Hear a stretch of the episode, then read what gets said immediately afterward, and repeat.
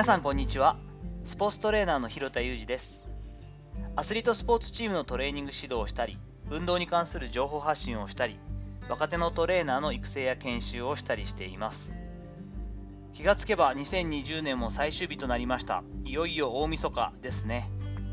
最後は、えー、本年最後の本日は、えー、代謝を意識して新年を迎えようというお話をしたいと思っています。最近代謝が悪くなってさとか君は若いから代謝がいいねなんて普段言っていませんか？でも代謝ってどんなこと？とちゃんと聞かれると正直説明できないのではないでしょうか。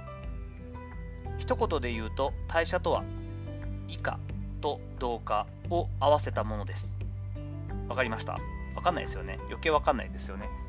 なので分かりやすく説明していきたいと思います以下とは異なる科学という字を書いて化学の方ですね。以下異なる形にするということです。以下とはカタボリズムとも言われエネルギーを得るためにグリコーゲンや中性脂肪タンパク質などの大きな塊これは分子なんですけれどもを小さく分解することです。同化とは同じ形にしていくことで同化とはアナボリズムとも呼ばれ組織や器官を作り維持するためにアミノ酸グルコース脂肪酸などの小さな塊これも分子ですよね。からさらに大きな塊分子を合成することです。この2つの表裏の関係表裏関係がある作用を代謝というわけです。代謝に関わるホルモンは大きく以下を刺激するホルモンカタボリックホルモンと同化を刺激するホルモンアナボリックホルモンの2つのグループに分けられています。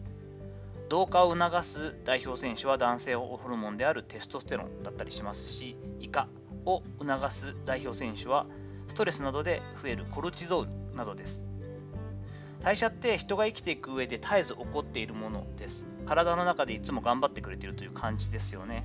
そう考えるとなんだか自分の体が愛おしくなったりいつもありがとうねと感じたりしませんか？私はこう代謝を考えるとそう思うんですけれども。体内では一生懸命に24時間必要なものを合成したりエネルギーを作り出すために分解してくれている細胞や組織我々自身はこれぐらい一生懸命代謝しているんでしょうか？私はなんだかちょっと恥ずかしくなってしまう部分があります。もっと一生懸命にインプットしてアウトプットして必要と思うものを加えるだけでなくアイテムや情報さえも断捨離して不必要なものは捨てる。2021年は代謝のいい1年にしていきたいと思っています。最後に余談になりますがホルモンの中にはなんと同化もも促進する二刀流のホルモンが存在します。そんな二刀流の優秀なホルモンの代表格の名前が成長ホルモンです。言えてみようというか上手な名前を付けるもんだと思いませんか？我々もしっかりと分解して合成してインプットしてアウトプットしてしっかりと成長していけたらいいですよね。さていかがだったでしょうか？2020年最後の放送は代謝を促してしっかりと我々も成長していきたいよねといったお話をさせていただきました。本日のお話のご意見やご感想などあればレターや Twitter のダイレクトメッセージなどでお願いいたします。今日の話共感したよという方はぜひいいねをまだの方はフォローもしていただけると頑張れます。最後までお聴きいただきありがとうございました。この後も充実した時間を過ごし良い新年を迎えてください。それではまたお会いしましょう広田裕二でした。